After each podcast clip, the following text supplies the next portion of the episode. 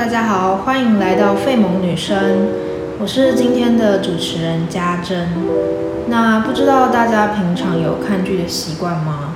我想在疫情期间哦，真的很适合窝在家里整天看剧，不管是各种影集啊、电影，或是像是 Netflix，都在这段时间呢成为我们生活的必需品。对我来说，就是我的精神支柱。哈哈。那我身边蛮多的朋友会看像是。韩剧啊、日剧等等，然后还有像是泰剧，我觉得泰剧很酷诶，就是有机会一定要来看看。那其实我本身比较常看的是日剧，我主要会看恋爱啊，或是警察犯罪类型的。那今天的主题哦，是想要来谈恋爱日剧里头的女主角，就是如果大家有看过以前的日剧跟现在的日剧。可以发现，说剧中的女主角，她们会随着时代的变迁，开始慢慢的出现了形象上的转变。那在剧情上面，也会因为社会的价值观呢，而开始出，而开始不同以往。像是近几年来的恋爱日剧啊，在描绘女主角的形象开始有新的路线。那以往的传统日剧，可能在描绘女主角的形象上，多是那种。温柔啊，体贴，然后需要男人来保护她这样子。但我们可以发现，现在的恋爱日剧哦，它不会再特意去强调她们女生这些的，呃，强调女生这些的阴柔特质，而是出现了独立的形象，传递出女生可以自己掌握自己的人生。她们面对这个社会不需要很抑郁，而是展现出自己的个性。这些价值观的转变啊。让他们对于爱情观的想象也不同的以往。那接着我先来讲一下以前的恋爱日剧好了，就是在一九九零年代的时候，日本非常流行一种叫纯爱日剧的日剧类型。那时候出现了非常多经典的恋爱日剧，像是《东京爱情故事》啊、《长假》，还有《恶作剧之吻》，就是都是收视率非常好。那时候的日剧的主流呢，就是纯爱日剧，但是大家会想说，为什么现今好像越来越少看到这种以纯纯爱为主题的这些日剧了？那是不是大家都看腻了呢？大家的口味变了这样子？那我觉得是因为现在的日剧的剧情哦，已经没有像九零年代那样的简单了。在九零年代的那种纯爱日剧啊，其实。嗯，就是在讲非常纯粹的爱情嘛。那编剧在写剧本的时候，他可能只需要谈，只需要着重描写男女之间的恋爱关系的发展上，他不需要谈太多其他的东西。可是随着越来越多的纯爱类型，就是演了这么多，那大家渐渐的也会觉得乏味了吧？就是同样的老梗一直重复的出现。所以呢，现在的现代的恋爱日剧啊。它已经不像以往九零年代的这么的单纯纯粹，它总是需要再搭上另一个主题，像是我们很常看到那种职场恋爱剧，还有像是以家庭为主题的呃日剧哦，他们也会加入一点恋爱的元素。那家族其实就可以谈很多啊，像是离婚或是亲子之间的关系，还有就是。已经流行一阵子的医疗刑警剧，他们也会加入一些爱情的元素。也就是说呢，这些现今的日剧呢，在现今日剧当中，恋爱已经不能当做是唯一的主题了。那把纯爱日剧放到现今的社会来播的话，我想观众应该不会买单吧？因为这个社会在进步，所以编剧理所当然也要进步，甚至有时候是。走在呃大众的前方，去引领我们，然后去呼吁一种新的价值观。那接着呢，会挑几部现代的恋爱日剧来讲。首先呢，想跟大家介绍的是《四重奏》。那《四重奏》这部日剧呢，它就是得过很多奖。那他的演员，他的卡司阵容非常的豪华，然后版呃编剧呢也是板垣裕二。那他的这个日剧呢，其实是主轴是在说有四个已经三十世代的男女们，他们在不管是职场上或是恋爱都，嗯，没有很成功，可以说是呃，可以说是这个社会的边缘角色这样子，就是不管做什么事情都不太能尽他们的意。但是他们的四个的梦想呢，是想要成为音乐家，所以呢，这个故事就是在讲说他们一起认识，然后到组团这些这个过程哦。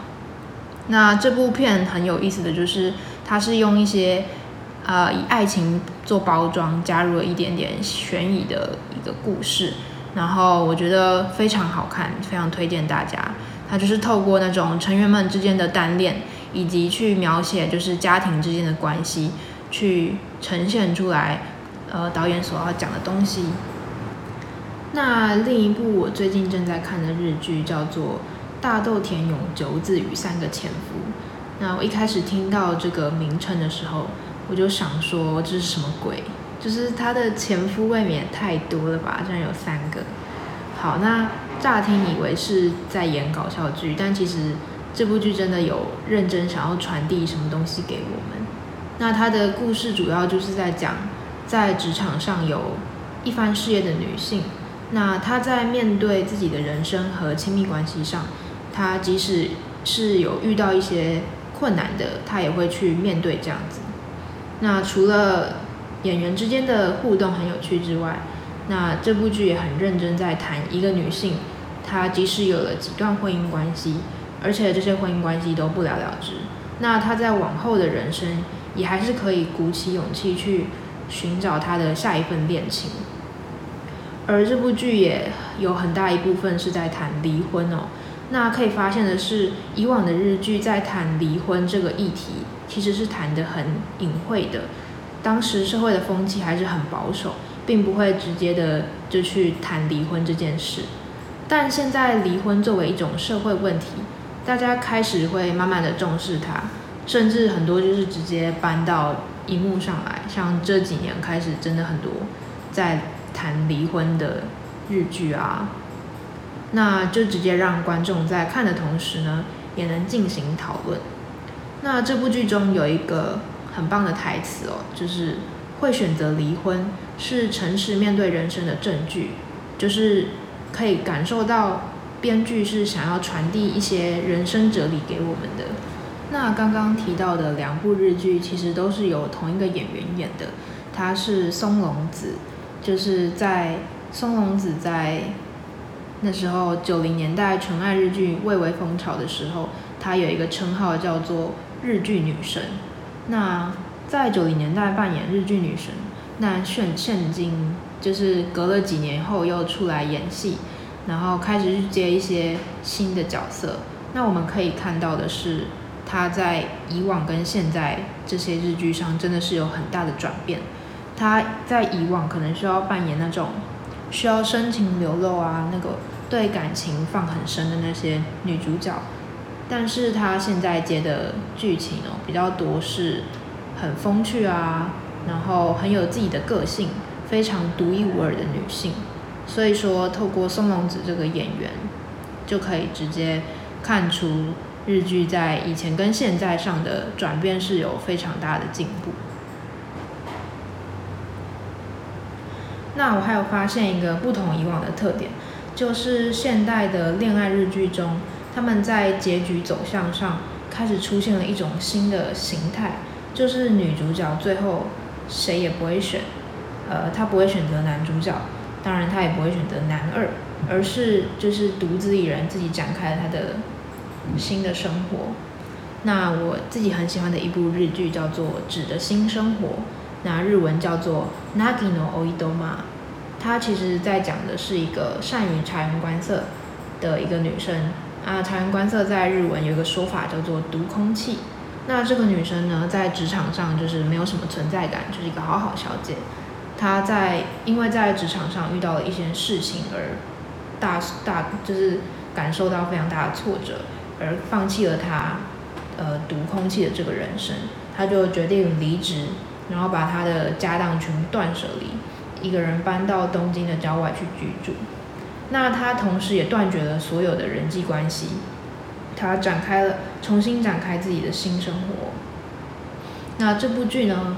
它也是用那种三角恋的剧情去包装，因为这样子才会好看呐。那它其实是有一个真正的核心想要传达给观众的，就是他想要谈的是忠于自我，在做自己的同时，那要如何也要去对别人，呃，对别人善良，对别人温柔。那这两者之间要怎么去做取舍？就是说如何保有自己的同时又有有柔软。对，那他结局最后的结局是，其实那个女主角谁也没有选，她就是自己展开了新的生活。那在以往的日剧呢，我们可能会就是即使没有那么喜欢男主角还是某一方，但是还是会就是依照那种主流的想法，就是说哦，这个女主角最后一定会跟男主角在一起，就是没有例外这样子。可是现今的日剧都开始出现了，就是你不选对方也没有关系啊，自己一个人也非常好，就是传达出了这样子的一个新的价值观。所以这部日剧呢，就是非常的启发我。那现代的日剧啊，好像都会有一个主题是想要是呃编剧想要去传达给观众的，就是我们可以去学到一些东西。那谈完这么多现代日剧之后，其实我们回过头去审视这些早期的恋爱日剧哦，其实。如果有机会的话，你可以去看一下，随便挑一部以前的恋爱日剧，其实可以发现说，怎么剧情就是非常的瞎，放到现代都不太合理。那像是以往日剧很多，就是男主角就虽然很帅，但是他们展现的其实是一种很多都是那种霸道强势的风格，就是他们帅，所以做什么都合理吗？就是我当时候看是有这个疑问的，对，所以我就觉得。可以透过这个机会去回头审视一下，而且也可以发现到现在的日剧是有多么大的进步。好，那最后呢，其实是想要反观，呃，回过头来看台湾自己哦，台湾的偶像剧，那感觉身边的朋友好像没什么人在看台湾的恋爱剧，诶，就是我自己的印象还是停留在真爱他他他系列的那些非常狗血的那些剧。那我自己的想法是。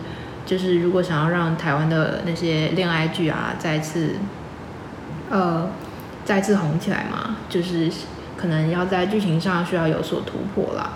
那像是那个《想见你》这一部，我就觉得做的很好啊，就是非常的突破以往，就是感觉大家可以去多参考《想见你》这样子的这种剧情走向哦。好，那今天的。今天的 podcast 就到这里啦，谢谢大家收听到最后，我们下次见喽，拜拜。